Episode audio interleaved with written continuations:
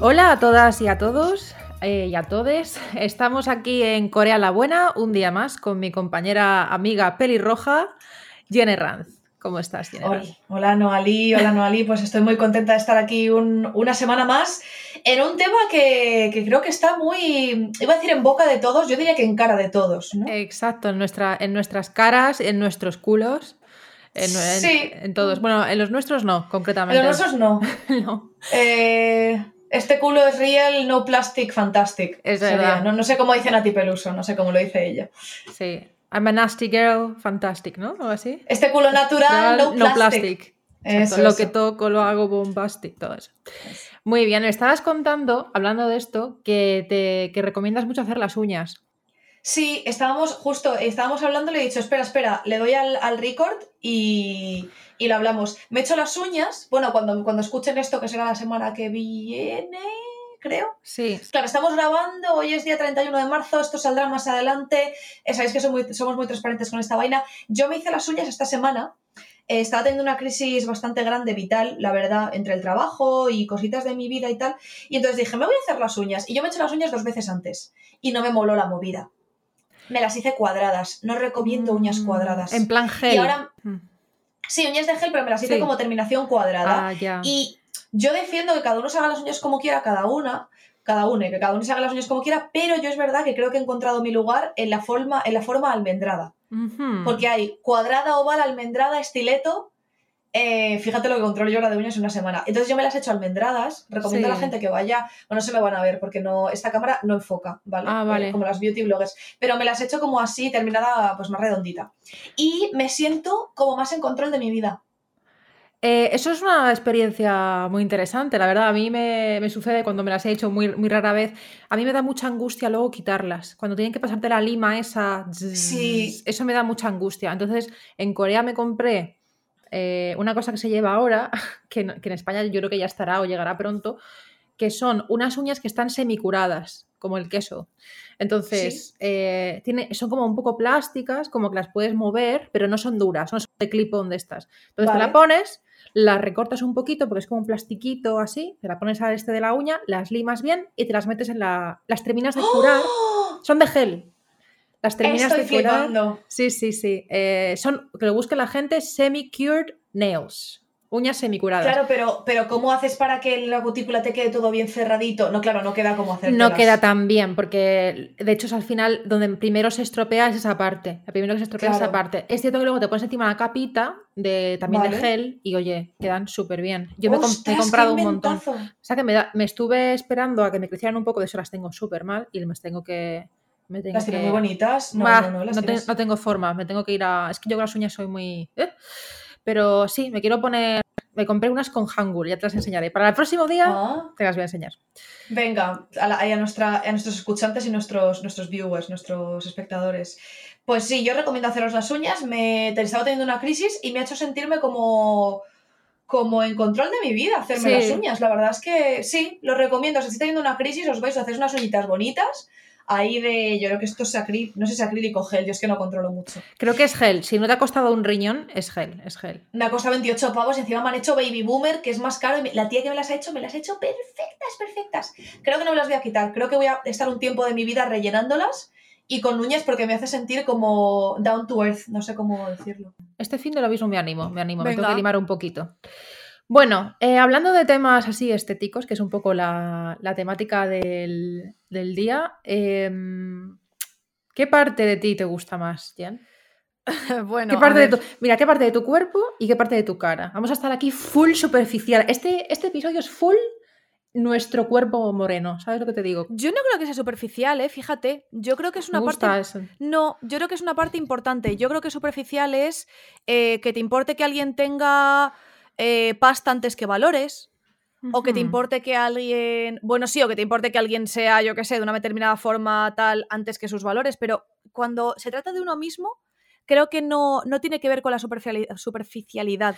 Me gusta ese enfoque. Creo que cuando nos centramos en, en, el físico de otros, a lo mejor sí, pero cuando tiene que ver más con nosotras, hay otras movidas en juego, creo yo, ¿eh? Igual me estoy montando mi película aquí. Sí, hombre, siempre todo se puede convertir en obsesión, pero sí, pero sí es cierto, no sé. A mí, o sea, yo me considero al mismo tiempo eh, o sea, al mismo, estoy al mismo nivel de persona académica sobre Corea que persona enamorada de la, skin, de la rutina eh, skincare coreana. O sea, yo soy al mismo Sí. nivel. O sea, no soy más una cosa que otra. Entonces, Sí. sin mi skincare no podría eh, ser la persona que soy. Sería otra persona.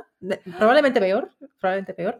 Pero, mm, pero bueno, en ¿Puedo hacer cualquier un caso. inciso hablando de skincare? Sí. Eh, como aquí hacemos recomendaciones de cosas de, mm, de literatura y tal, no sé qué, yo aquí vengo a hacer recomendaciones de la mejor BB cream barra base de maquillaje barra cosa que te puedes echar en la cara si quieres quitarte las ojeras y las rojeces, que es Mm. la BB cream de Misha. La llevo usando desde el año 2015 y todo el mundo me Uh. dice, ¡ay, qué piel más buena tienes! ¿Cómo tienes la piel así? Mi ciela, ¿cómo tengo la piel así con esta BB cream? Pero son dos. esto- bueno, estábamos. Son dos la- porque esta es, la, esta es el, diseño anterior, esta es la versión anterior y esta es la versión nueva. La versión anterior se llama Perfect Cover BB Cream y la nueva se llama M Perfect Cover, bueno, eh, Perfect Cover BB Cream RX, ¿vale? Uh. Una es el tono 23, otra es el tono 21. Una es más blanquita, otra es más morenita, porque en invierno estoy más blanca, en verano pues un poquito más de color. Eh, esto tiene factor solar de protección 42, tiene antiarrugas, eh, tiene, o sea, esto tiene de todo. Esto es increíble. Te echas una gota y te vale para toda la cara. Pues mira, espacio no patrocinado, ¿eh? Aquí no pues, patrocinado. lo, lo llego a saber y, y saco aquí. Bueno, vamos a hacer otra esta que podría ser un especial para YouTube, yo creo que lo hacemos en Spotify, pero la Sí. gente tendrá que vernos en YouTube y enseñamos un poco nuestra artillería, que tampoco estaría mal. Sí, pero bueno, quería hacer un inciso en que, en que siempre me preguntan, ¿cómo tienes la piel tan bien? Y ya que estamos hablando de cosas estéticas, eh, la BB Cream de Misha, M-I-S-S-H-A, que además tienen tienda en España, eh, de verdad, o sea, vais a descubrir una nueva cosa, no vais a volver a echaros pote de maquillaje como base de maquillaje, jamás, porque es que si te puedes echar factor solar de protección y una cosa que te quita las imperfecciones y las arrugas porque tiene tratamiento, mi ciela, claro que Otro sí. nivel. Jo, pues no lo he probado. Eh, ¿Cómo que tienen, tienen tienda en España? ¿Dónde? Sí, y te llega, tía, pues online, te llega los dos días a casa. Uh, Y, esta, y esto me cuesta, cree, 21 euros y me dura un año y medio, a lo mejor. Ah, yo de misa, increíble. de misa tengo varias cosas. De hecho, me gustan mucho también las sombras de ojos. Las sombras de Sí. ojos de misa me gustan un montón. Misa Eh, marca. y también nos compramos juntas en misa una vez un tint, ¿puede ser? ¡Ay, sí! Lo tengo con, ahí. con forma de Con prisma. de diamante, sí, como, sí, eso es. rosita. Lo tengo ahí. Lo que pasa es que no lo uso mucho porque era terciopelado y a mí el mate no me gusta mucho. Y perdón, otro inciso. El, el lifting que me he echado hoy es de Tony Moly de cuando me lo compré en Corea. Y claro, me he dado cuenta de que creo que no lo hacen más y es mi tinte favorito y es el mejor del mundo. Mejor que, me lo siento, pero mejor que Benetint, mejor que cualquier tinte de la historia. Y ahora cuando terminemos de grabar voy a buscar a ver si queda en algún lado de- del mundo porque es lo mejor. Es increíble. Pues, pues no, yo de tint de Tony Moly, bueno, creo que los primeros que me compré eran de Tooth House hace muchísimo tiempo, como de la época, y ahora me gustan mucho pues Vanilla, estas marcas así, Ah, Roman, son, son chulas. Uno de los que te, el que te di, creo que es ese Vanilla, pero ese no es tint, ese Ah, es más vale. como, como más, es más, no sé, como Un pintalabios, sí, labial. es un labial. Un labial normal. Bueno, Vale. A ver, que me eh, habías preguntado. tú, claro, eh, tú te has ido un poco por la tangente, tu parte del cuerpo Sí. favorita y tu parte de tu cara favorita. Vale, yo tengo un- una movida que es que yo llevo cuatro años trabajando en casa, eh, me he ido volviendo más sedentaria, tal, y entonces he engordado bastante. O sea, mi cuerpo desde 2017, que empecé a trabajar en casa, a 2022, que estamos ahora, ha cambiado bastante. La gente no lo ve porque, claro, yo solo salgo de pecho para arriba, la cara no me cambia tanto, ahora diré también porque la cara no me ha cambiado tanto. Eh, Es verdad que yo no engordo mucho de cara, eh, yo no engordo mucho de cara.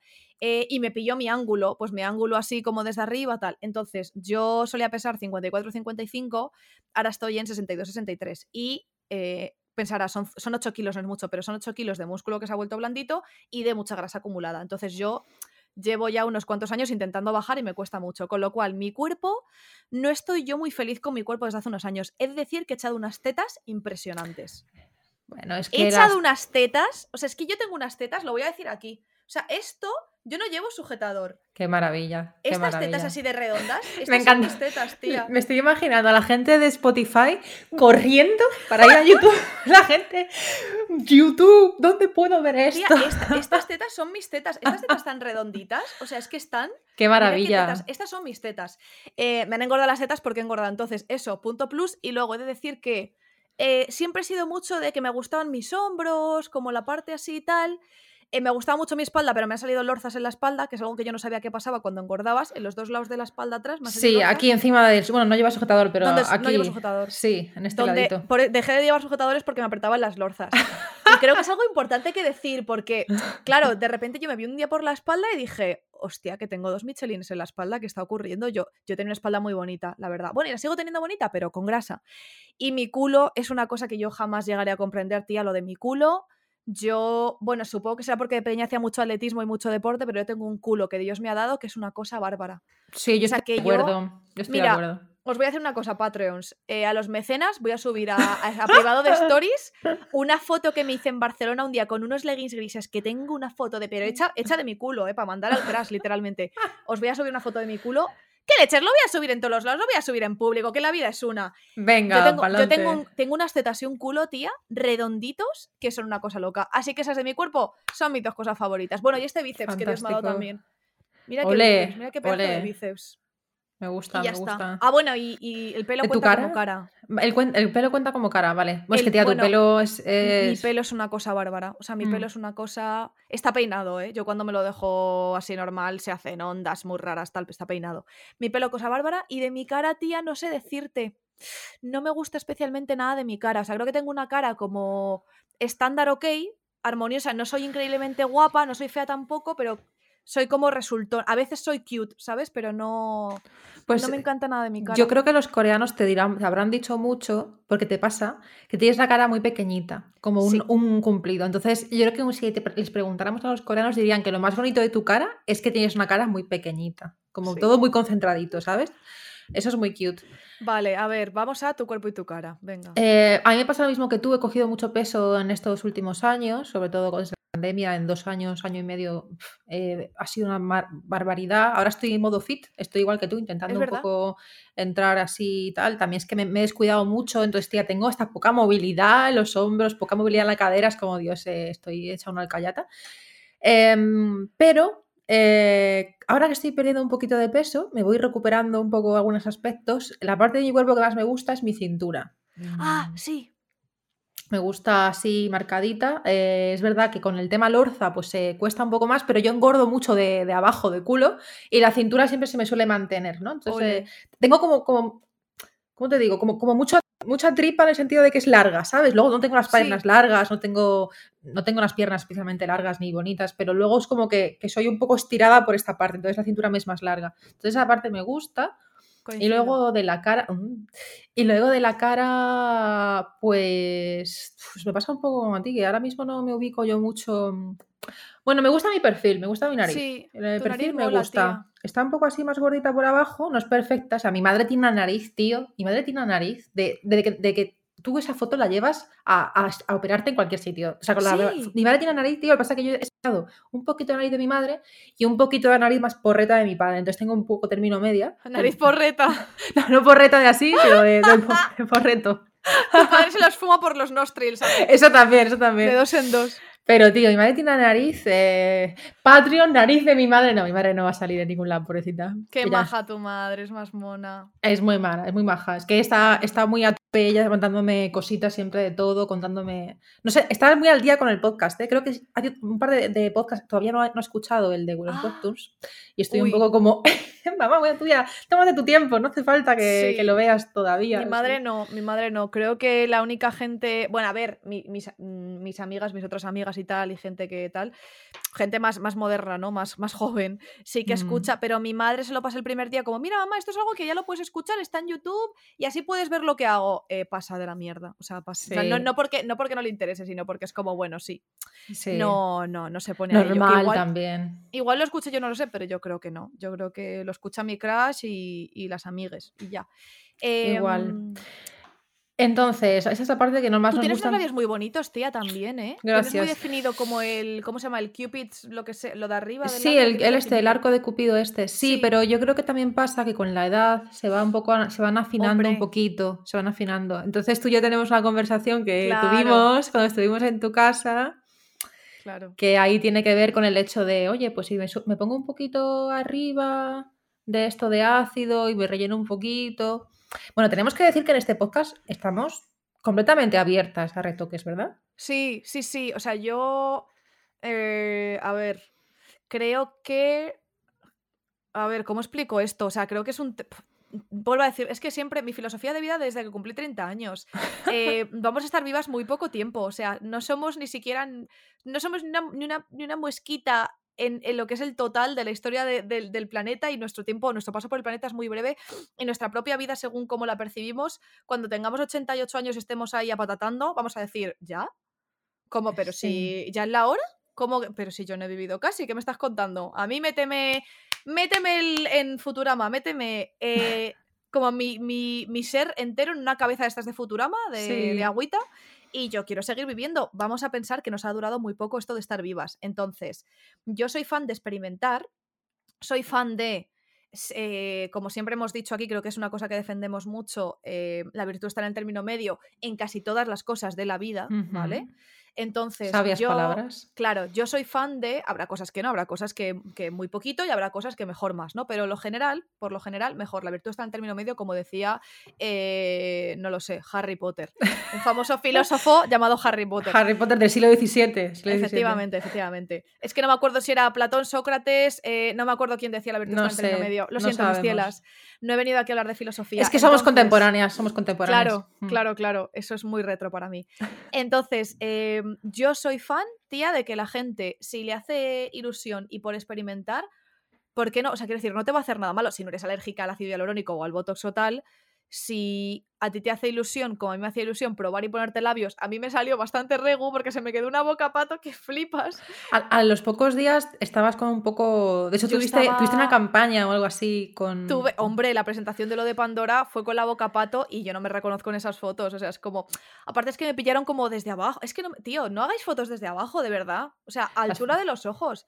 ¿Qué No, hacéis? no sales mal, ¿eh? estás muy linda. Lo que pasa es que la gente que, no, que ya te conocemos. Ya Pero no era nos- yo. Se, se notaba un poquito. Se Sí, se pasó en la nariz y se pasó en los labios. Entonces, em, yo voto porque experimentéis, porque poquito a poco, que probéis qué tal. Yo botox. Un poco, Yo botox. Sí. ¿Que te pones un poco de labio y no te mola? Pues para adelante. Yo voy a repetir, yo dentro de poco voy a repetir porque ya es verdad que ha pasado un año y pico y ya esto se ha bajado.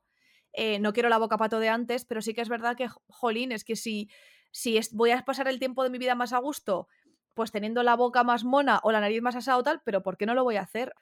En resumen, que me enrollo, perdón, que yo estoy a favor de, de que nos hagamos retoquitos, término medio, probáis, si os hace más felices poneos un poquito y probar, pues adelante y ya está. Y porfa, lo que sí que creo que es muy importante es que no opinéis de los cuerpos de otras personas ni de los retoques que se hacen otras personas y si os pica en la almeja, pues eh, gestionadlo con vuestra terapeuta o se lo contáis a... Bueno, yo qué sé, tío, que dejéis a la gente en paz con su aspecto físico, ¿vale? O sea, haced lo que queráis con el vuestro y el resto de gente pues hará lo mismo y ya está. Creo que ese es el mensaje más importante, aparte de, lo que tú te... de hazte o no hazte, cállate con, con lo que se haga la gente, porfa, porfa. Es que además yo creo que hay como una barrera un poco absurda, tal y como yo lo veo, de, no sé, te estás echando un montón de cosas en la cara, nos maquillamos, eh, nos no sé qué, nos hacemos, no sé, nos, tía, te aplicas retinol, que es una cosa fuerte, y ya luego, si, si en vez de aplicarte X cosa encima, si en vez de ponerte una crema de ácido hia- hialurónico, con una jeringuilla te la has puesto en los labios, ya parece que es algo completamente distinto.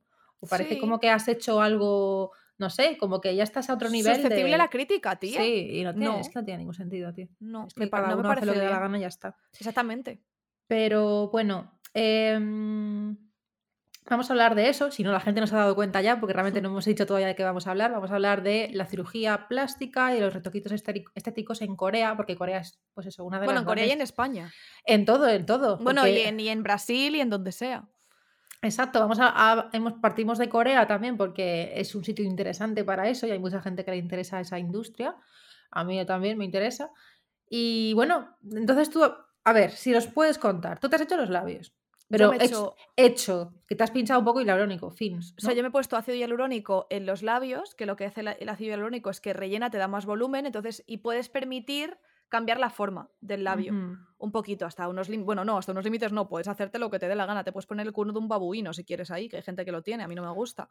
Eh, a mí me gustan los cambios más sutiles. Me he puesto la nariz también porque mi perfil era como muy recto, incluso tirando hacia abajo la nariz, la punta, o absolutamente recta. Entonces, si te rellenas un poquito, pues consigues que se levante. Entonces me puse en la punta, en la punta, Solo te lo has puesto en la punta. el diamante solo. en la punta, como diría Sí. Rosalía, roja como amapola.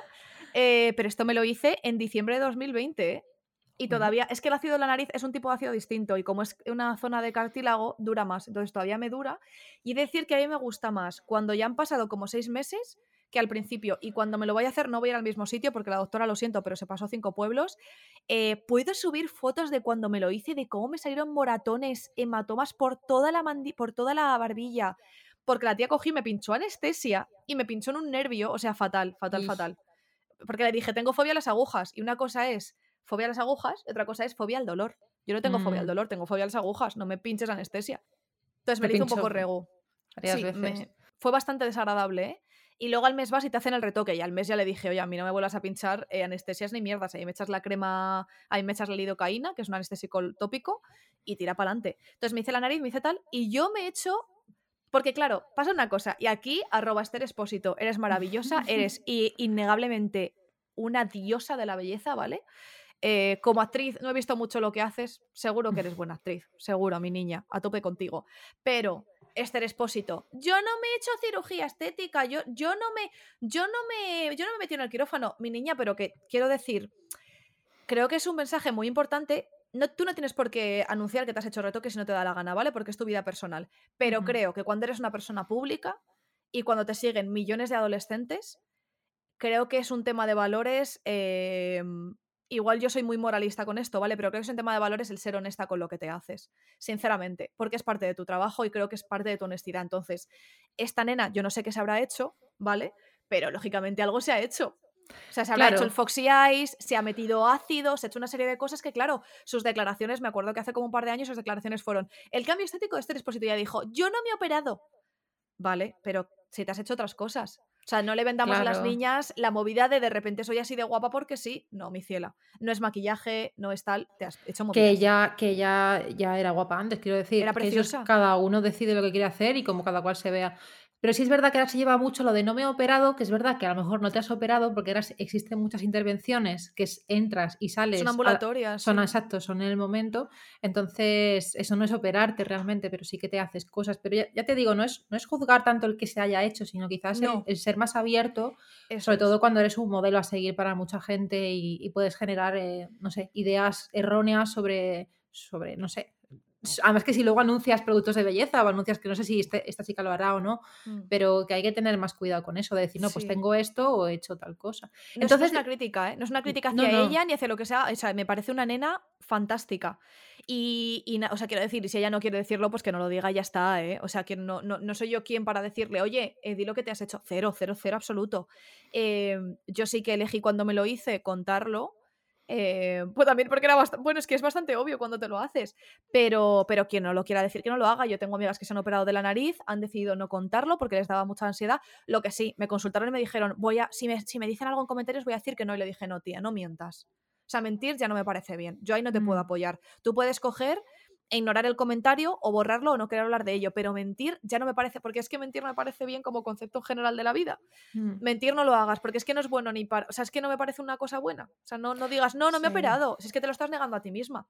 Entonces, si, si, no lo, si no quieres hablar de ello, estás en tu derecho, como la gente que. Hay chicas que se operan el pecho. Oye, pero te has operado, pero tal, no sé qué. Que no es tu puto asunto. Que, que, o sea, quiero decir, de nuevo, que no le preguntes directamente a alguien sobre su físico.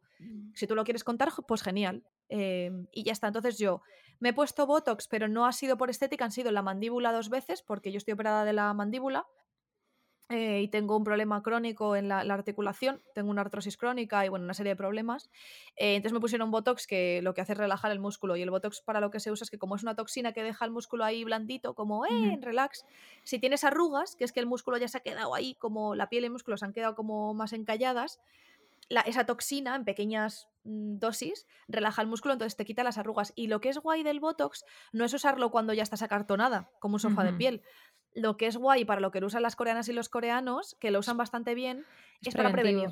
Claro. Exacto. Entonces, por ejemplo, esta, esta arruguita que te va de la nariz a la boca, si tú te vas pinchando un poquito, ese músculo vas a ayudar a que llegue más relajado a edades más adultas. De nuevo, no os paséis que luego acabamos como Courtney Cox o como René Zellweger, que hay veces que se pinchan ahí a tope y al principio las ves raras, luego ya cuando se les va pasando un poquito ya las ves normales, pero O sea, que digamos que estos tipos de retoques es un poco como la peluquería, que no sales contenta el primer momento, pero cuando pasan unas semanas ya dices, ah, ya me voy viendo, ya me voy viendo. total, no lo hubiera dicho Sí. mejor, totalmente. Sí. Pues yo no tengo hecho nada, pero, pero me voy a hacer, o sea, ya te voy a decir que me lo voy a hacer, no sé cuándo ni cómo, pero sí me quiero hacer alguna cosilla de, de esto, pues no sé, a lo mejor lo del labio, un poquito de ácido, Sí, o a lo probar. mejor aquí que me va saliendo alguna verruguita, pues ponerme a lo mejor un poquito de botox. Es decir, es lo que tú dices, yo creo que experimentar no es malo, eh, creo que hay técnicas y técnicas, o sea, hay, hay cosas mucho más peligrosas que nos hacemos, obviamente. A ver, yo entrar en un quirófano me da mucha, mucha impresión, mucho respeto, pero lo que tú dices, técnicas ambulatorias que son reversibles y que puedes decir, pues se me va a pasar en X tiempo y si no me va, pues no me va, Claro. eh, en un sitio de confianza que te, que te sientas que te van a tratar bien, pues ¿por qué no? ¿Sabes? Que no... Sí. Esto lo tienen que hacer médicos, por cierto, ¿eh? O sea, Exacto. esto que yo también conozco a gente que dice, tengo una rusa, bueno, una rusa porque era una rusa, ahora es que es gracioso mencionarlo, ¿no? Pero tengo una rusa en Barcelona que me lo hace y tal, vale, pero es que esto te lo tiene que hacer, o sea, quiero decir, el ácido y el botox os lo tiene que poner una doctora o un doctor. Exacto. No os lo puede poner eh, una persona que trabaje en estética, ni historia. Vale, os lo puede hacer de puta madre, ¿vale? Y también conozco casos, mira, lo voy a decir aquí, ya que estamos en estas movidas. Conozco a gente, ¿sabes que hay un tratamiento que es como que te sacan tu sangre, te sacan las plaquetas de tu sangre Sí, sí, y luego te pinchan para que la cara esté como más llena de tal, no sé qué? Conozco a gente, y si me están escuchando son amigas mías que las quiero un montón, que se lo han hecho y se lo ha hecho una tía en su casa, o sea, muy clandestino todo. No os hagáis eso, o sea, os puede salir bien, pero os puede quedar la cara y el cuerpo deforme, por favor. Id a sitios homologados con doctores y con doctoras, porfa, porfa, porfa. Puedo contarte una cosa que no estaba en el guion, pero que me acabo de acordar. Venga, venga, venga. Y es que hubo un escándalo con esto muy fuerte en Corea, porque, em, bueno, este tipo de cosas ambulatorias estás de- despierta en todo momento, ¿no? Sí. Pero para cirugías más grandes, lo que, hacen, lo que hacían o lo que pasa en algunos sitios es que te conoces a un doctor, que es un doctor muy famoso, X, vas a una, a una clínica, te presentan al doctor, el tío te dice, ah, pues te vamos a hacer esto, tal, no sé qué. Es un tío muy famoso, eh, te meten en el quirófano, te duermen, venga, hasta luego, coge el doctor, se pira y llega un becario y te opera a esa persona. Eso ha pasado en. Corea así, y que no nos esté viendo, estoy moviendo las manos mucho. Ha pasado muchísimo, tanto que ha sido un escándalo, ha habido documentales, hubo como un documental o un reportaje de no sé qué eh, cadena de televisión investigando sobre esto, y ahora es como eh, una cosa que hay que tener muy en cuenta porque pasaba mucho. El motivo de por qué pasaba, pues realmente es porque eran doctores muy famosos que mientras que otra persona operaba, ellos estaban recibiendo otras visitas y otros cli- clientes, otros pacientes, ¿no? Entonces, al final, eh, no sabes quién te había operado, hay cosas que han salido mal y te operaba incluso gente que no tenía todavía el título Ay, o que no... Entonces eso ha pasado mucho en Corea y me da mucha ansiedad. A mí dormirme y quedarme en manos de X eh, me da mucha, mucha ansiedad en general, pero, pero bueno, eso depende de cada persona y que esté en un sitio de confianza, obviamente. Uf, Pero bueno, eh, es fuerte para- esto, ¿eh? esto es bastante fuerte, sí, ¿no? Me, me he acordado ahora con lo que has dicho, de, de estar pendiente de quién te hace qué, siempre y cuando lo puedas controlar, claro. Sí, sí, sí. Em, bueno, entonces esto, en este podcast estamos a favor, quiero decir, somos una, estamos abiertas, ¿no? Vamos a decir que estamos abiertas, ni a favor ni en contra. No es obligatorio, Exacto. pero, pero es totalmente una opción. O sea, estoy súper a favor de una persona que tiene una nariz como que ahora no cumple los cánones, ¿vale? Aunque creo que ahora estamos volviendo, está- hemos estado tanto tiempo con narices perfectas como... eh, y con narices perfectas digo que los cirujanos plásticos tienen unos ángulos concretos de lo que es perfección de nariz Sí, y lo que se supone que es rollo ultra simétrica y que la punta y la jiba tengan eh, un- una inclinación de ángulos determinada, no sé qué. Y creo que ahora estamos em, volviendo un poco a apreciar eh, que la belleza es todas las formas, o sea, todas las formas y todos los tipos. Y estoy muy a favor también de... mm, Y a mí me encantan las narices asimétricas y me encantan las narices tía, eh, te puedo decir- aguileñas. A mí me ponen cachondísima las- los tíos con las narices así. O sea, de ¿Ah, verdad, sí? me encantan desde siempre. O sea, me encantan. O sea, ¿te gustan las narices- tochas grandes? Sí, las que son así como súper aquileñas. Eh... Adrien Brody. Adrien Brody. Ah, vale, vale, vale. Me encanta, me encanta, me encanta, me encanta. Me encanta. Vale, qué curioso. ¿Ves? Yo, ahí- yo, yo es verdad que me fijo más en, en las narices como más, más típicas, ¿vale? Sí, es verdad, o sea, como más, bueno, más típicas, perdón, como más de puntita, Sí. no sé qué. Soy una obsesa de las narices, debo reconocer Yo también, me que gustan soy las... una obsesa. O sea, me lo primero que me fijo en una persona es en la nariz y en la sonrisa, en cómo tienen los dientes, tanto de higiene como de, de forma, ¿vale? Pero que pueda apreciar, vaya, vaya pollo me acabo de tragar, perdón. Pero que pueda apreciar, que bueno, no ha sido un pollo, ha sido respirar para pa, pa- pa adentro. Em, que pueda apreciar como los diferentes tipos de narices y creo que ahora se está abriendo más el... Bueno, no, siempre ha sido, porque siempre también ha estado de moda como... La, ¿Te acuerdas la época esta que las, que las modelos estaban de moda que las, las faletas las tuvieran separadas? Sí, sí, con el rollo, el rollo también Brigitte Bardot, ya que ella es una habitual en nuestro podcast. Sí, sí, sí. Mira, Eh, ¿sabes la conclusión que saco yo? Voy a sacar una conclusión que creo que mucha gente compartirá conmigo. Eh, si estás súper delgada y eres alta, o si estás súper delgado y eres alto, puede ser como quieras. Que Exacto. lo típico de, em, ¿está muy delgada o es moda lo que lleva? Sí, sí, sí, sí, Pues me creo encanta. Claro, es como, mm, no sé, mi ciela. Entonces creo que Estas se le permite, sí, se le permite a la gente como más ultra delgada y más cuerpo modelo eh, ser más fea, menos fea, que si lo llevas con actitud. Bueno, pero eso es un mensaje también. Si lo llevas con actitud, da igual lo que tengas en la cara y en el cuerpo, que eso es lo que importa. Hay cuentas de TikTok que me hace mucha gracia que es justo ese concepto de ¿es moda o simplemente es delgada? Y se ponen el mismo outfit y dice, Dios mío, va a echar un cuadro. Pero claro, es, es eso, es que también tenemos muchas veces como esa cosa ahí su- en el inconsciente que no nos damos cuenta de que realmente apreciamos cualquier persona que, que es muy delgada. Tío, y es que no, Sí. no está bien. Bueno, que apoyamos que cada uno se haga lo que le dé la gana, siempre de que tenga cuidadito con la salud y sobre todo que os calléis el boquino eh, haciendo apreciaciones sobre el aspecto físico de los demás. Ya está. Exacto, conclusiones. Bueno, pues Yo ya podemos terminar el podcast. Ya, ya podemos terminar. Si llevamos como media hora, ya podemos terminar. Mira, yo a favor de que apreciéis si alguien está siendo gilipollas eh, a tema de valores o de forma de ser, eso os lo podéis decir a la cara, ¿vale? Pero Mm. no, aspecto físico no nos metamos, ¿vale? Que eso no, eso no lo elige una persona, ¿vale? Tú eliges si ser gilipollas o no, pero no puedes elegir si la tocha la tienes desviada hacia un lado o si tienes un ojo pipa, ¿vale? Entonces, mm, callaos el boquino con eso. Venga, a ver, eh, Corea del Sur, y luego ya cuento porque yo sí que me he operado de una cosa. Pero, lo, pero hago clickbait y lo dejo para el final. Soy así, Vale. de, soy así de cabrona. Ella sí que sabe. Vale, eh, la industria de la cirugía estética en Corea, eh, si no me equivoco, yo no sé si superó ya a Brasil. Pues mira, lo estuve mirando y no hay una idea unificada. Hay gente que dice que Brasil número uno, número uno. Creo que depende también del tipo de intervención. Ya sabes cómo son las estadísticas, ¿no? Que dependiendo de lo que mires y donde te fijes, pero están ahí, ahí. Brasil, Río, eh, Seúl, Río, ¿no? Es como está ahí. Pero sí que, desde luego, la industria de Corea del Sur, pues el año pasado, en 2021, movió 10 millones de dólares. Tengo por aquí apuntado 10 mil, no, 10 mil 10.000 millones. 10 millones, no, 10 10 mil- millones 10 es muy millones, poquito. 10 millones me lo gasto yo solamente para hacerme la cara. Eh, 10 mil millones, 10 mil millones de dólares el año pasado, que eso me parece una barbaridad de dinero. Eh, y aumentó además mucho durante la pandemia, porque la, la gente aprovechaba que tenía que ponerse mascarilla todo el rato para arreglarse toda esta, Ah. esta zona, que eso Bueno, también... yo lo hice, yo lo hice.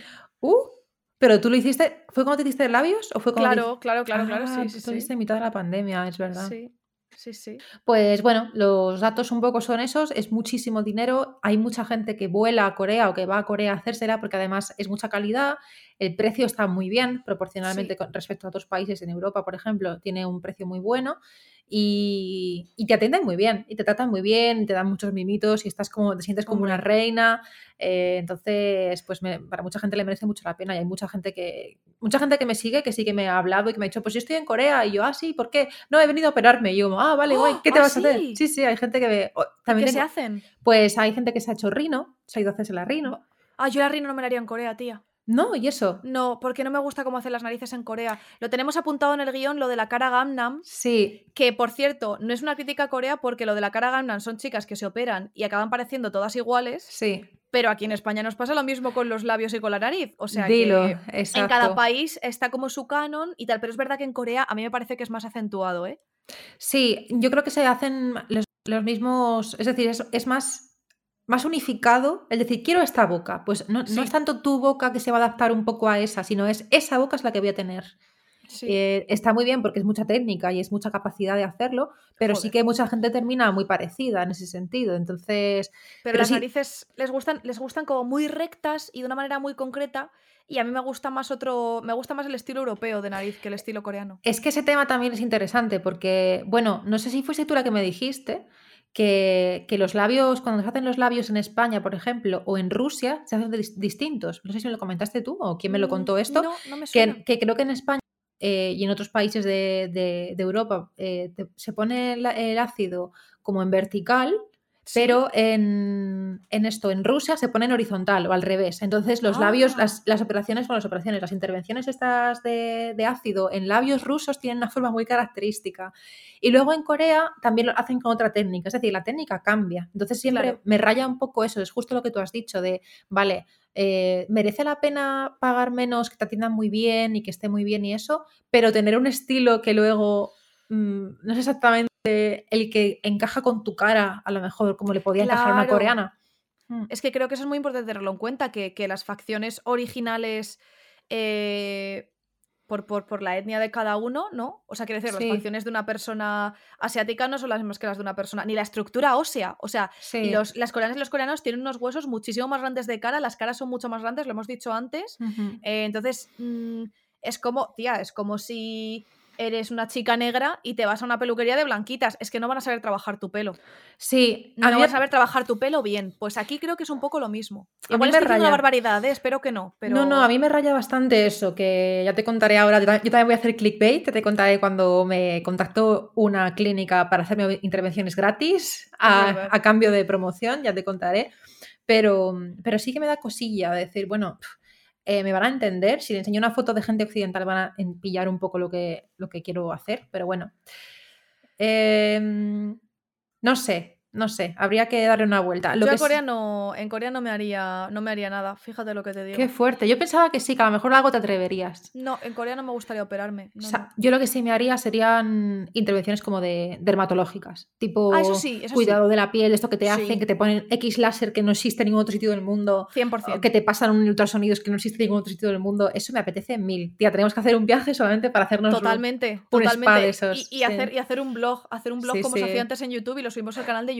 Me Eso sí, eso sí, pero intervenciones como quirúrgicas, no. O sea, estético de cuidado de piel y tal, absolutamente. Eh, de- y vamos, lo digo desde aquí, que es que lo que has dicho tú no lo tienen en otro sitio del mundo y no te lo van a hacer igual de bien en ningún otro sitio del Mm. mundo. Hands down, eh, 100%. Sí. Pero no, pero operarme no, porque tienen otras. Tienen otros cánones de belleza, otros estándares que, que a mí no me gustan tanto. Em, yo tengo aquí apuntado en el guion, ya, ya no te lo cuento como si lo supiera, ¿vale? Es que yo ya te digo que lo tengo en el guion que me lo ha puesto Ainhoa. que Ainhoa hace los guiones, ¿vale? Os lo cuento ya. O ya os lo cuento, se revelando. Sí, tía, es que ya sabes que yo soy muy así. Yo es que ya llega un punto de sudapollismo en, el- en mi vida que ya es como, mira, lo tengo aquí. Es que me vais a ver, estoy todo el rato mirando a Ainhoa en la, en la talia, no me vais a estar mirando, a la, me vais a ver mirar a la derecha, os lo digo ya. Bueno, voy a pero, pero a ver, Pepe, vamos a matizar. Es verdad, pero muchas de las. Yo hago el guion, pero muchas de las ideas del guion vienen de ti. Sí, de ambas, de ambas, claro. Inve- claro, investiga esto y yo investigo porque tú haces otras cosas, ¿vale? Eso, Que eso. la gente dirá, esta chica viene nada más que enseñar la cara, no, cariño. No, yo soy la productora de ella este es la produ, ella es la produ, yo hago contenidos. Venga, seguimos, Sí, dejando sí, eso claro. Muy bien, muchas gracias, compañera, muchas gracias. No, que tengo aquí apuntado que es que eh, una info así como más tal, porque yo soy mucho de habla de esto y yo desarrollo, ¿vale? Pero los facts, aquí los datos me los pone, me los pone Noah. Que en 2017, eh, The Korean Herald eh, nos cuenta que se implantó una prohibición de los anuncios de cirugía plástica en las estaciones de metro y que se supone que se iba a implantar por completo en 2022. Pero yo creo que deberíamos cogernos un tiquecito a Seúl y ver si esto es cierto, porque yo creo que no. Claro, esto supuestamente se implantó en 2017, pero no sé si, si que se completaba, se terminaba de hacer este año. Ya se supone que había que eliminar de las estaciones de metro eso. Habrá que, habrá que pasar. Antes, no sé si, bueno, a Gangnam no sé si llegaste a ir, creo que en el episodio anterior me dijiste que no habías llegado a estar, pero en la estación de Gangnam, que es como el centro, el epicentro de, la, de esta cultura de la cirugía estética en Seúl, que está al sur, la zona está muy pija y eso, que es una zona pija, pero ya diremos que es como pija, mm, eh, pija como, ¿cómo te digo? Cani. ¿De apariencias? Pija cani. Ah, vale. La Pija gente- choni, Exacto, vale. pija choni. La gente muy, muy, muy rica no vive en Gangnam. O sea, los nuevos ricos viven en Gangnam, ¿vale? Vale. Los, los ricos ricos viven por otra zona, por, por la zona de, ¿cómo se llama? Hannam, por ejemplo, justo al norte, cerca de Itaewon, que hay una zona súper pija, que es la zona internacional. Mm. Pero bueno, en cualquier caso, tampoco te diría que no a, a un piso en Gangnam, ¿eh? Tampoco te diría Tengo que no. más datos. Cuéntame. Tengo más datos. Bueno, tengo más datos que me has dado tú.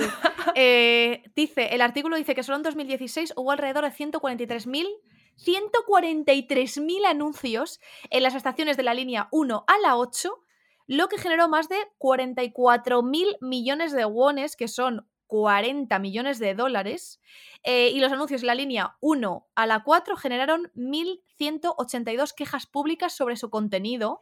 ¡Wow! Y más del 91% de las quejas fueron sobre proveedores de cirugía plástica o mujeres. Sí, eh, creo que se estaban Sobre las mujeres que aparecían en los anuncios. Sí, yo creo, no, creo que se refería a asociaciones de mujeres como Ah, cuestiones, unas cuestiones como más de género, más feministas, eh, intentando tirar abajo esos anuncios. De hecho, esta es una de las grandes medidas feministas que, que se han conseguido, si es verdad que se ha llevado a cabo.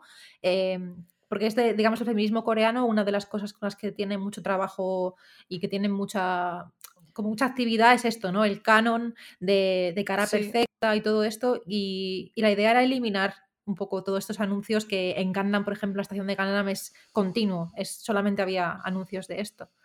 Vale, a ver, ahora te pregunto yo a ti. eh, las cirugías que más se hacen en Corea del... No son las cirugías que más se hacen en España, la verdad. Se me ha desenfocado la cámara y estoy aquí como intentando que me vuelva a enfocar la cara, pero bueno, Como un mimo.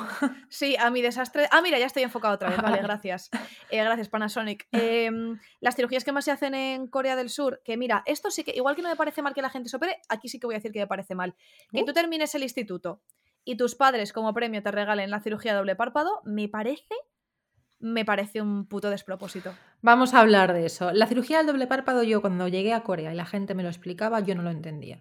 Yo no sabía qué era el doble párpado, te lo juro que no lo sabía, también porque yo estaba metida en mi... Porque para nosotros es párpado. Y claro, ya. claro. Yo estaba en mi cubículo de, de señora blanca, bueno, en ese momento eh, ch- chiquilla blanca, eh, que no sabía exactamente qué era eso el doble párpado, claro. Cuando tú piensas, no lo, no lo voy a escenificar porque va a quedar todo racista y no se No, puede. no, no vamos a hacerlo, no vamos a hacerlo.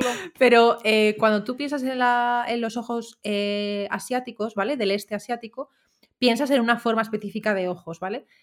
Pero dentro de esa forma específica hay dos tipos de párpados que yo al principio no sabía distinguir y que si ya sabes lo que es te puedes fijar. Tú fíjate lo curioso que es el tema del canon de belleza, que para mí se estaban operando algo que yo ni siquiera distinguía, ¿vale? Claro. Eh, pero claro, ellos se, se lo distinguen. Hay gente que tiene un solo párpado, es decir, el párpado donde, donde te termina la ceja. El párpado superior es todo liso. Exacto, es todo liso y digamos está plegado dentro de ese párpado eh, lo que es el párpado móvil, con lo que el párpado móvil no se ve. Realmente si tienes dos párpados, porque todos tenemos dos, pero está como metido dentro de ese párpado fijo, ¿vale? Entonces Sí. realmente te cuando te termina la ceja hay una parte así que baja y ahí está ya la pestaña. Y no tienes como el cris, digamos, el cris este que es la banana que también le llaman, eh, que es donde, donde se Ah. hunde un poco el ojo, ¿no?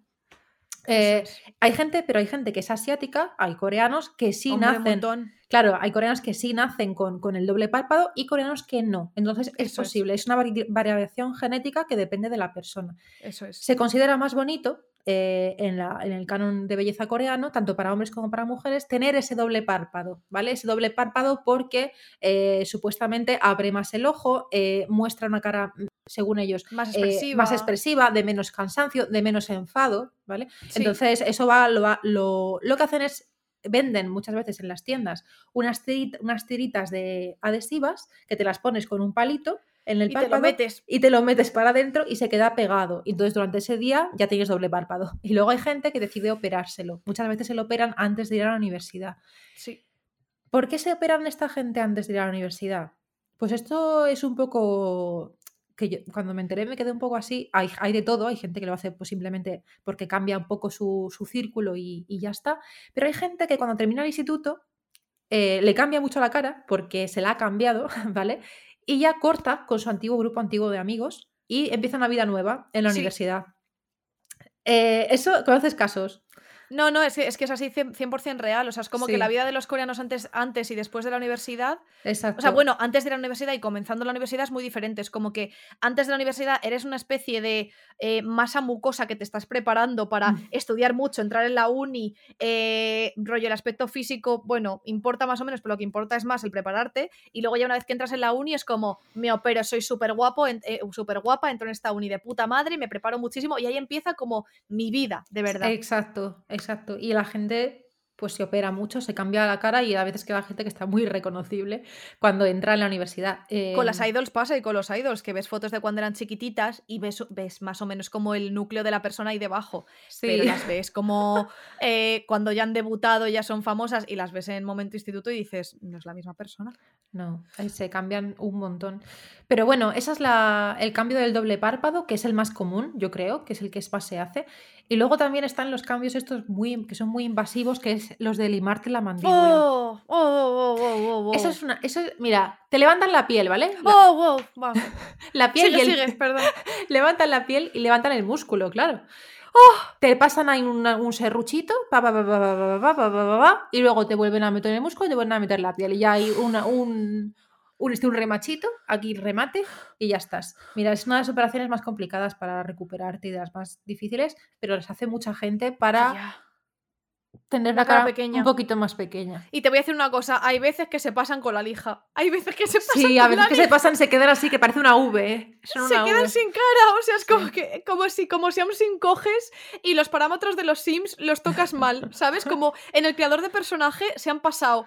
Tú sabes que los creadores de personaje de los Sí. videojuegos tienes como un punto intermedio y si te vas para los lados es malo. Sí. Pues yo hay veces que, que, que, que, que- que se quedan sin cara. O sea, es como que la cara les empieza de, de la parte de abajo a la boca para arriba y no tienen cara. Es horrible eso. Sí, es que luego además cuando se hacen las fotos a, a veces no distingues qué ha sido la cirugía o qué es el filtro. Entonces, eh, a mí me gustaría a veces ver cómo queda en realidad. Es cierto que hay gente que le queda bien o gente que tiene... Esta gente que tiene como... que tiene la cara que parece una pirámide casi, que, que le sale mucho hueso por debajo. Sí, sí, sí. eh, y hay gente que le eso que se lo quitan un poquito por aquí y le queda curioso, pero hay de Tía, todo. es que las operaciones en las que se toca hueso, quiero decir, yo me he operado dos veces de la mandíbula de ambos lados y fue por, por artroscopia, quiero decir, fue abriéndome unos agujeritos aquí en la cara que no tengo ni cicatriz ni nada porque luego te los cierran ahí fuerte, te quitan los puntos en un día porque te los cierran tan fuerte que... Y yo acabé con la cara como una calabaza, ¿sabes? O sea, quiero decir, yo estuve... La primera operación que fue un mes antes de irme a Corea, o sea, yo en el viaje a Corea estaba empastilladísima. Sí, sí, yo estuve muy mal en el viaje a Corea, el primer- la primera vez en 2016. Yo estuve dos semanas de posoperatorio y luego tres meses, pero las dos primeras semanas yo estuve con la cara y fue por, fue por artroscopia, quiero decir. A mí me metieron esto en la articulación y me hicieron movidas, pero fue con, con tubitos y con movidas. ¿Que te limen el hueso? Porque la gente se piensa que el hueso es un tejido eh, muerto que está ahí. No, no, no. El hueso, quiero decir, es donde se genera, por ejemplo, la- tu médula ósea, Mm. donde se generan un montón de células de la sangre. O sea, los huesos son tejidos vivos nuestros, porque estén duros no significa que tú el hueso es un, yo qué sé, es un trozo de cerámica. No, no, no, eso está vivo, ¿vale? Eso se regenera y tienes terminaciones nerviosas en el hueso. Y los dolores de hueso, os puedo decir que son de las cosas más infernales que podéis experimentar en vuestra vida. Yo no sé si pasaría por eso, tía. Yo creo que sí que prefiero tener eh, la cara, o sea, que prefiero tener en la línea de la mandíbula como, no te voy- como un petrolero, tía, o sea, como un barco, ¿sabes? Por debajo, que son como ¡pa! ¡pa! Eh, Dios santísimo, pasar por eso es, es- es fuerte eso, ¿eh? Tiene que serlo, tiene que serlo. No sé. También luego está, está la leyenda esta negra de que muchos idols les obligan. O sea, que, Sí. que dicen que a muchos idols les, les dicen tienes que pasar por esto y, Estoy segura de que sí. y es lo que la sí. agencia te dice. Claro, habrá, habrá casos y casos, pero cuanto menos famoso sea la gente y cuanto menos poder tengan como, como grupo como, o como artista, más, más posible es que estén sujetos a ese tipo de, de cosas que obligados. Habrá gente que lo haga porque quiera, obviamente, pero... Sí. Oye, Bueno. hay, una, hay una movidita con respecto a las caras y a Corea, creo que lo hemos comentado de pasada alguna vez, que es que eh, como que en la sociedad coreana, mezclando un poco religión, superstición y tal, em, bueno, a ver, es que no es superstición, es que es una cosa real de la vida. Lo que pasa es que ellos lo han envuelto de un halo de, de superstición, ¿no? Pero que tu cara determina tu futuro y tu, y tu prosperidad, que al final es verdad, porque si eres guapa o guapo, pues mira, vas a conseguir más fácil un trabajo, y eso es real, o sea, vas a conseguir más fácil un trabajo, eh, una actriz que, que sea muy buena actriz y que sea fea, y una que sea lo mismo de buena actriz y que sea guapa, pues probablemente van a coger a la guapa porque a la gente nos gusta más ver a gente guapa actuando. Gracias a Dios, como hemos dicho, ahora está cambiando el paradigma un poco y nos gustan las personas de todos los tipos, ¿vale? Físicamente. Pero claro, o sea, han sido listos y han dicho, no, no, no, mira, es que te voy a llevar a esta señora que te va a decir, según la cara que tienes, lo bien que te va a ir la vida. La señora te ve, ve que eres más guapa que un sol y te dice, tu hija va a tener buena fortuna, tu hija es más fea que un pie con callos y te dice, esta nena no le va a ir tan bien. Pues hombre, igual no hay que saber mucho de adivinación, ¿no? Es medium, medium, poderes.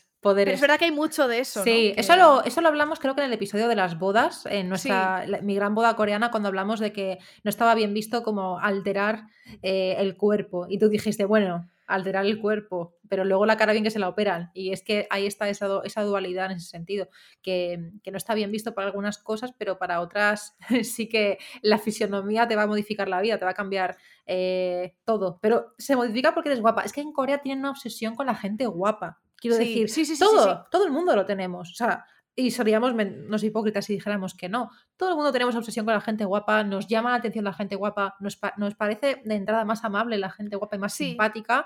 Eh, tenemos esa, esa predisposición y, y que es muy injusta y está el privilegio de ser guapo o ser guapa, que también te, te va a ir en la vida mucho mejor en muchos aspectos.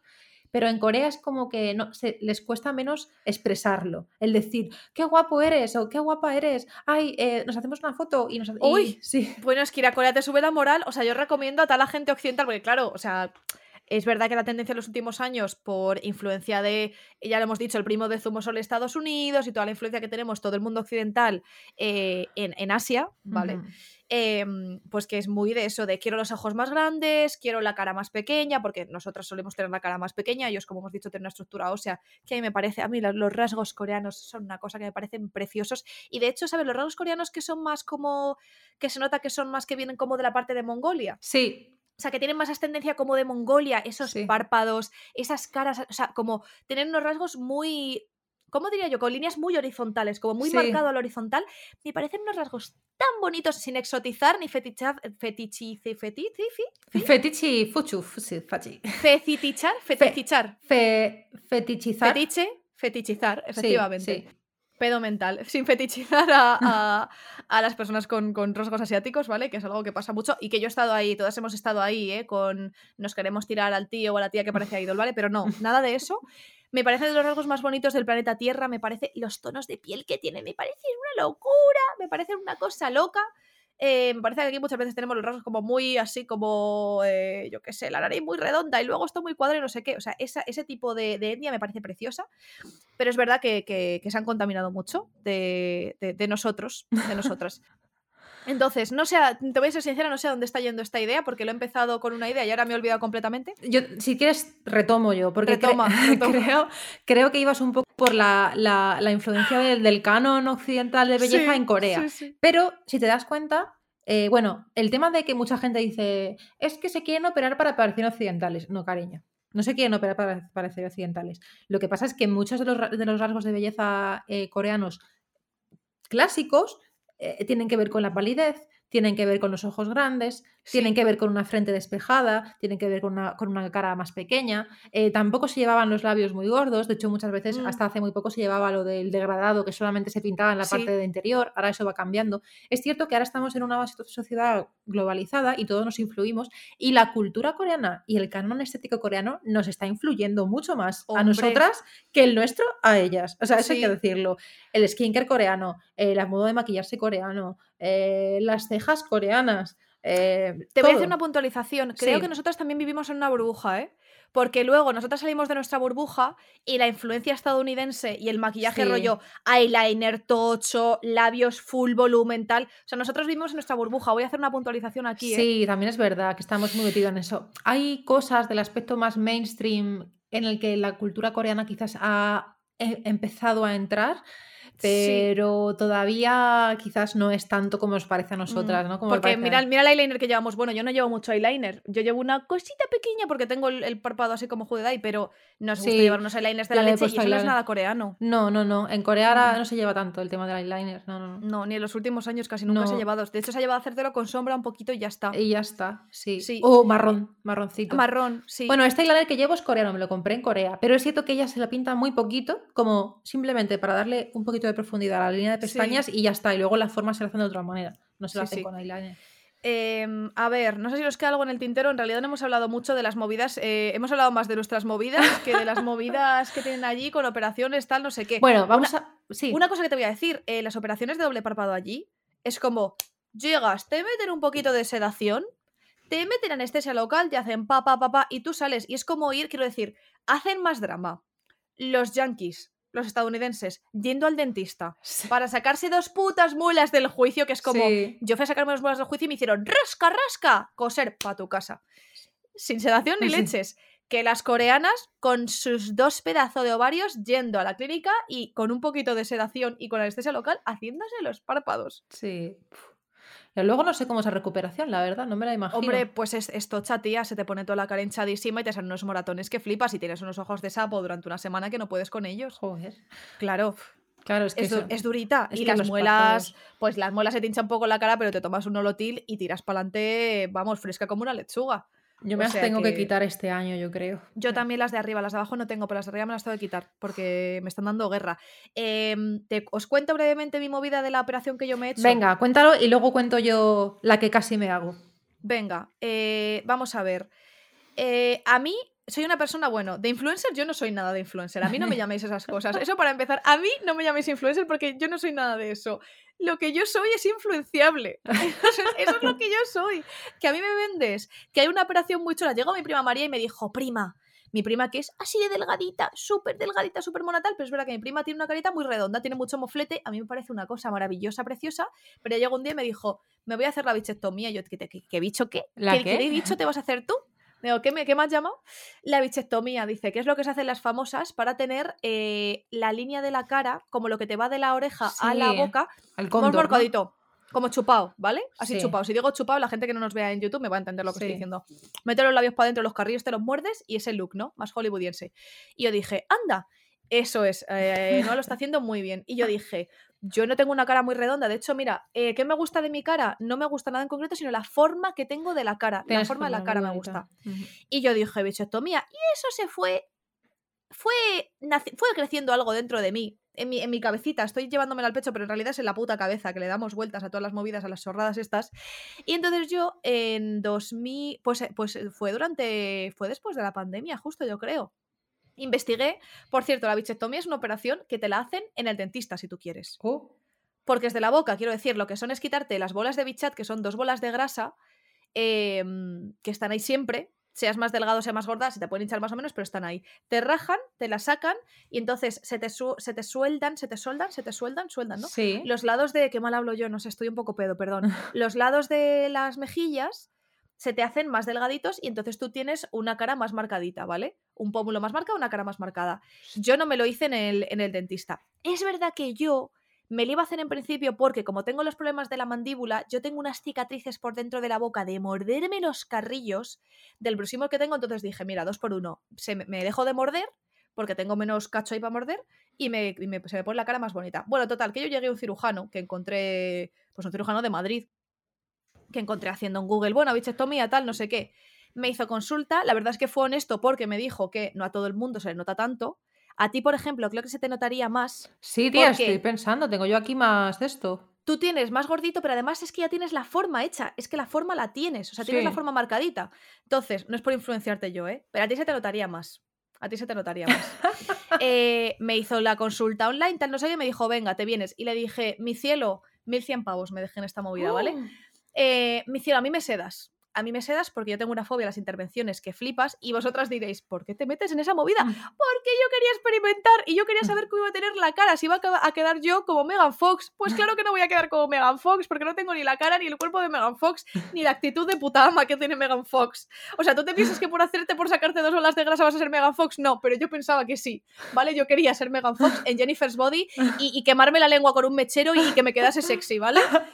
Total, que yo para allá que fui, me dijo, sí, sí, yo te sedo. Y claro, la experiencia con la sedación que yo tenía era de cuando me han hecho una colonoscopia, ¿vale? Vale. Que te sedan y tú no te enteras de la movida porque te lo meten bien en la vía. Pues total, que llego ahí eh, por la mañana, yo que sé, un día diario, yo no sé, un día por la mañana, yo llego y la enfermera me sienta, ahora viene el cirujano, rellena este consentimiento, tal. Y me y llega y me dice, ¿que tienes puesta sedación para una bichectomía? Y yo, sí, es que no me quiero enterar, es que me da fobia. Oh, bueno, tómate esto. Y la tía me da un lexatín. Ciela, que yo me meto unas pirulas, yo me meto unos lorazepanes por las noches. O sea, quiero decir, yo ya, a mí, eh, un lexatín no me hace cosquillas. Un lexatín, y me dice, póntelo debajo de la boca. Y yo, yo me pongo debajo de la boca lo que tú quieras, pero a mí esto no me va a hacer ni cosquillas. Me lo pongo debajo de la boca, llega el cirujano, me dice, ¿qué? ¿Te notas un poco mareada ya? Y yo, no, es que me habéis dado un lexatín de 0,5, es que eso a mí no me hace nada. Bueno, vale, eh, pero ahora me sedáis, ¿no? Sí, sí, te sedamos. Hace todo, tal, no sé qué. Yo aproveché y le dije, oye, ¿me haces los párpados? Le dije que quiero, que quiero, que no quiero tener doble párpado, que es que no me puedo hacer el eyeliner, me lo haces. Y me alegró porque me dijo, yo a ti no te voy a tocar los ojos porque tienes una mirada muy joven y muy rejuvenecida, me dijo. Uh, Claro, yo tenía 28 años, como para no. Y, y me dijo, no te los voy a tocar. Y yo dije, anda, mira, pues mm, mucha ética este hombre, porque me voy a dar tangado otros 1.500 pavos y no lo, no lo va a hacer muy bien. Bajamos al quirófano, yo súper asustada. Había unas camas como al lado del quirófano, como unas salas, como si fueran habitaciones normales con camas normales. Eh, que yo pensando aquí, la, la gente, no sé de qué se tiene que recuperar. No lo sé, como si fuera una especie de. mm. Era un local cerca de Bilbao, cerca de Iglesia, en Madrid. O sea, el quirófano todo bien, pero donde yo dejé mis cosas eran como unas camas no de hospital, sino con sus colchas y todo, y sus mesillas, muy raro. Dejo mis cosas ahí, Me subo en la, en la camilla en el quirófano, yo toda cojonadísima, yo pensando, ¿cuándo viene aquí la sedación? Que yo me quiero dormir, que no me quiero enterar de esta movida, que yo no quiero ver cómo me abrís la boca. Total, el tío me había vendido, perdón que me estoy alargando, el tío me había vendido que su operación eh, no me la había vendido, lo decía en su página web, no necesitabas puntos. Y yo dije, de puta madre, perfecto, sin puntos, mucho mejor, porque a mí también me da traumita tener los puntos, que me los quiten. Yo cuanto menos me tenga que ver el médico después, mejor. Me tumbo y le digo, ¿cuándo me vais a sedar? Dice, "Ah, ahora, ahora te sedamos. Y me iba la enfermera a poner la vía en la mano, que las vías en la mano duelen, que os cagáis. Sí. Bueno, no es lo mismo que en el, que en el antebrazo, ¿vale? Que duelen menos. La vía en la mano duele que flipas. Además, yo tengo la piel muy fina. Bueno, pues al tío se le puso en los cojones que tenía que ponerme en la vía, en lugar de la enfermera. Mi cielo, tú no, tú no pones vías. Bueno, pues me hizo un daño poniéndome la vía que tuve un moratón verde en la mano una semana No que no podía ni abrir ni cerrar los dedos. Me pone la vía y yo. Y me pone un poquito de sedación. Un poquito de sedación que me hizo estar ahí como maradita y me dice, bueno, venga, vamos a empezar. Digo, pero yo no estoy dormida. Dice, no, no, esto es la sedación. Digo, ¿y por esto he pagado yo 100 pavos más? Si parece que me toma dos whiskies, ¿qué me estás contando? Bueno, pues total, que claro, yo lo que no quería, yo lo que no quería sentir, yo quería estar dormida para no notar pinchazos ni historias. Pues el tío ya coge la anestesia local y me la mete por dentro de la boca. Muy desagradable, muy, muy desagradable que te pinche por. Bueno, si os han hecho un empaste.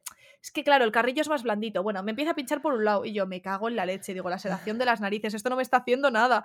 Digo, yo quería irme a dormir como la bella durmiente y despertarme como Megan Fox sin enterarme de nada. Y esto está siendo, esto está siendo una, esca- una escabechina aquí.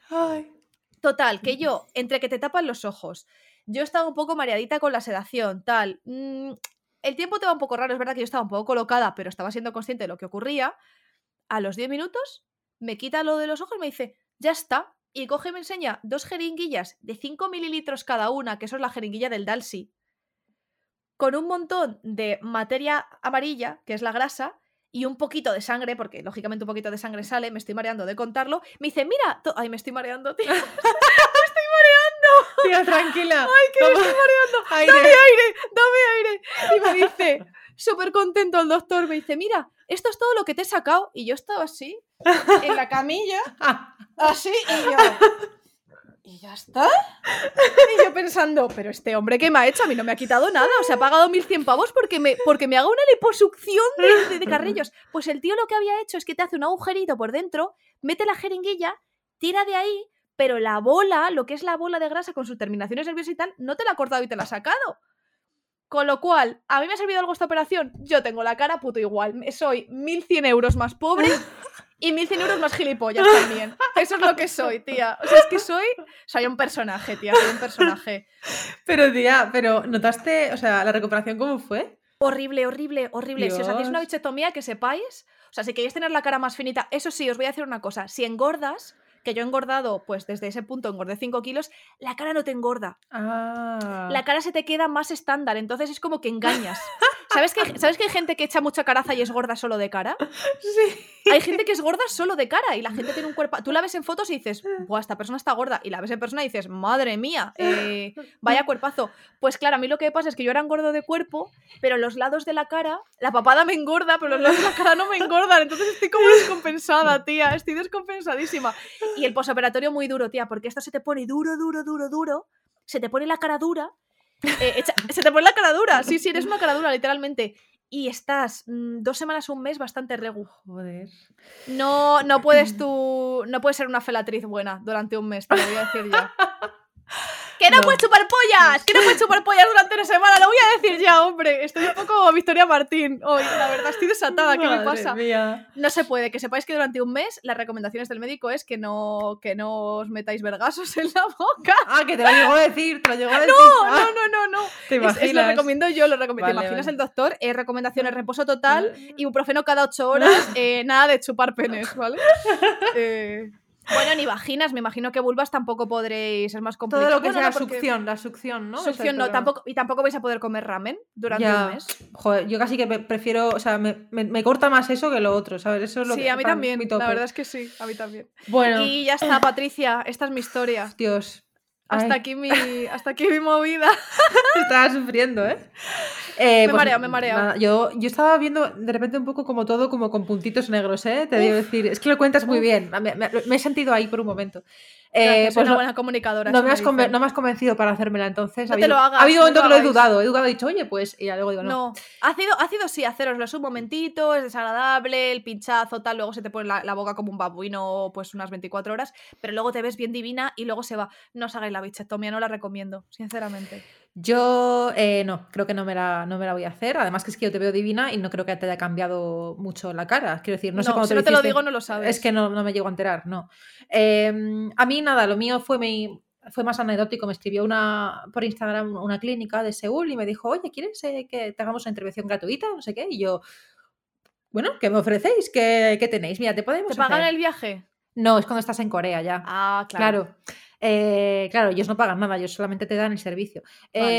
Eh, pues mira, te podemos poner aquí, Botox, aquí, como en la, esta, en el, la, Vale. la- ¿cómo se llama? Nasolabial, en la esta nasolabial, así. o Botox en la frente, o te ponemos Vale. ácido en los labios, ácido en la nariz, o eh, rinoplastia. ¡Oh! ¡Hala! Rinoplastia gratis, tía. Tía, yo no he visto una rinoplastia y menos, y menos gratis. Yo en, Corea, yo en Corea no me la haría, pero oja- oye, si me está escuchando el doctor, el doctor. Blas García, el doctor Candau, eh, bueno, todos los doctores que yo sigo de rinoplastias, ¿vale? Porque una cosa os voy a decir aquí, yo una rino me la voy a hacer.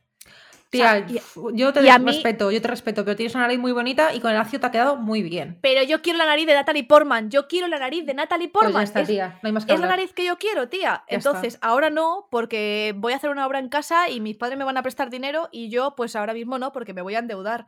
Pero Pero yo te digo que de aquí a dos años yo me quiero hacer mi rinoplastia.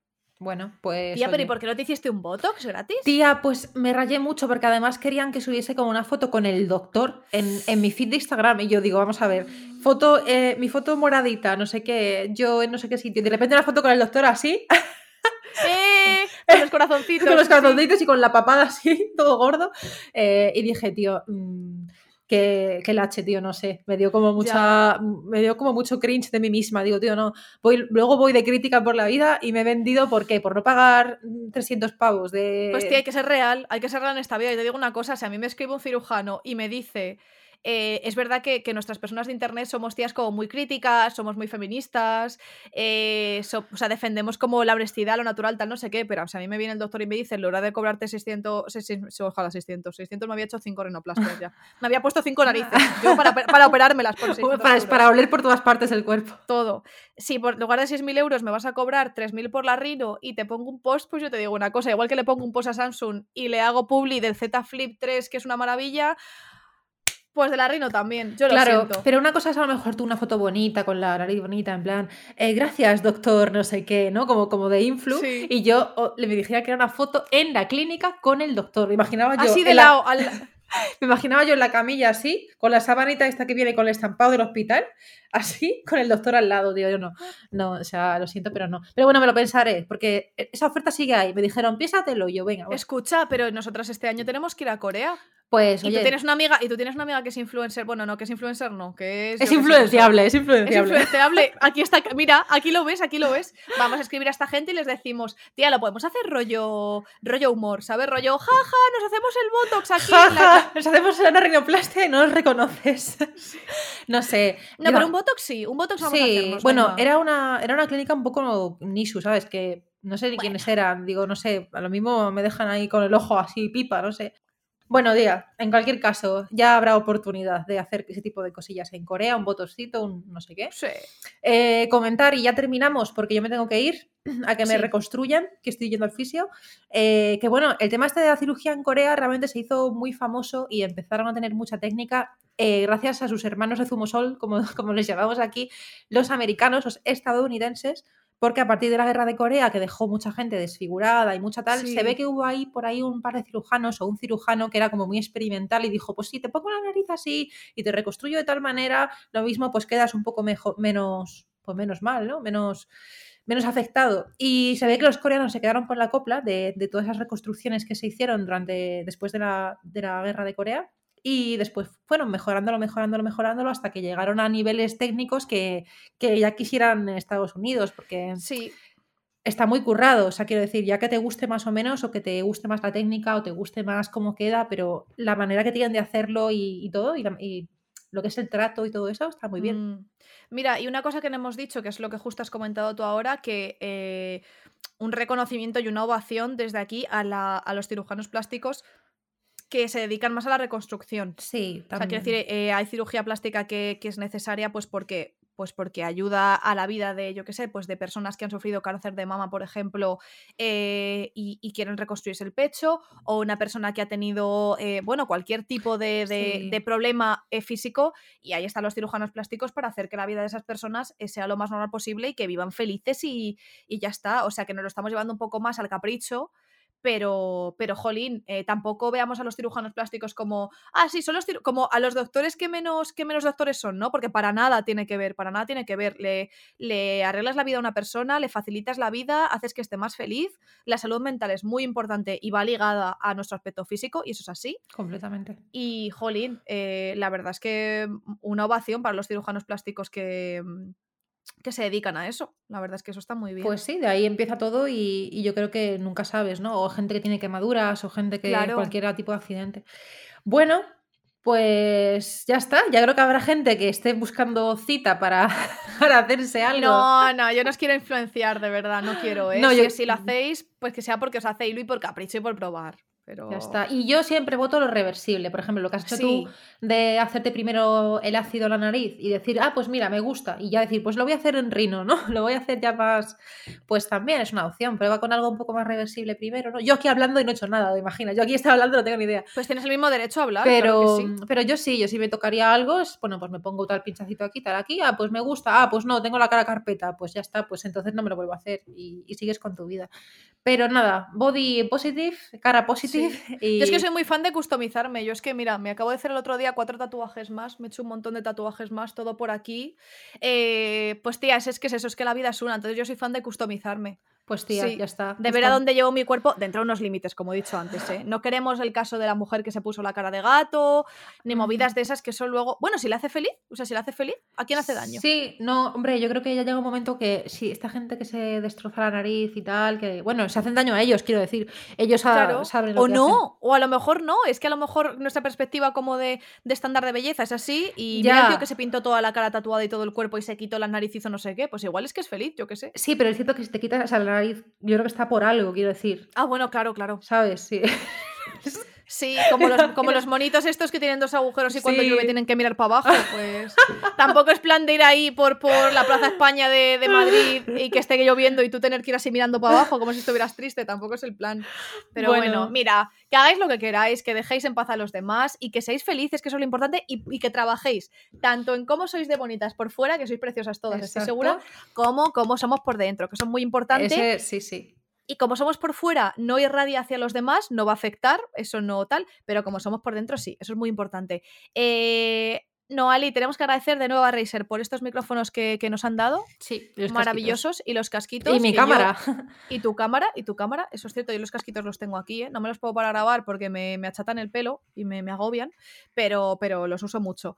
Y gracias a la gente de Patreon, a nuestros, a nuestros mecenes, a nuestros mecenas, y a toda la gente que nos está apoyando en redes, que por cierto en TikTok lo estamos petando. Bueno, bueno, una cosa tremenda. Nos estamos haciendo virales en TikTok y, y nada, pues que para adelante con la vida, que ahí seguimos. Aquí Y gracias seguimos. a ti, que eres fantástica. Y gracias a ti por contar todo siempre.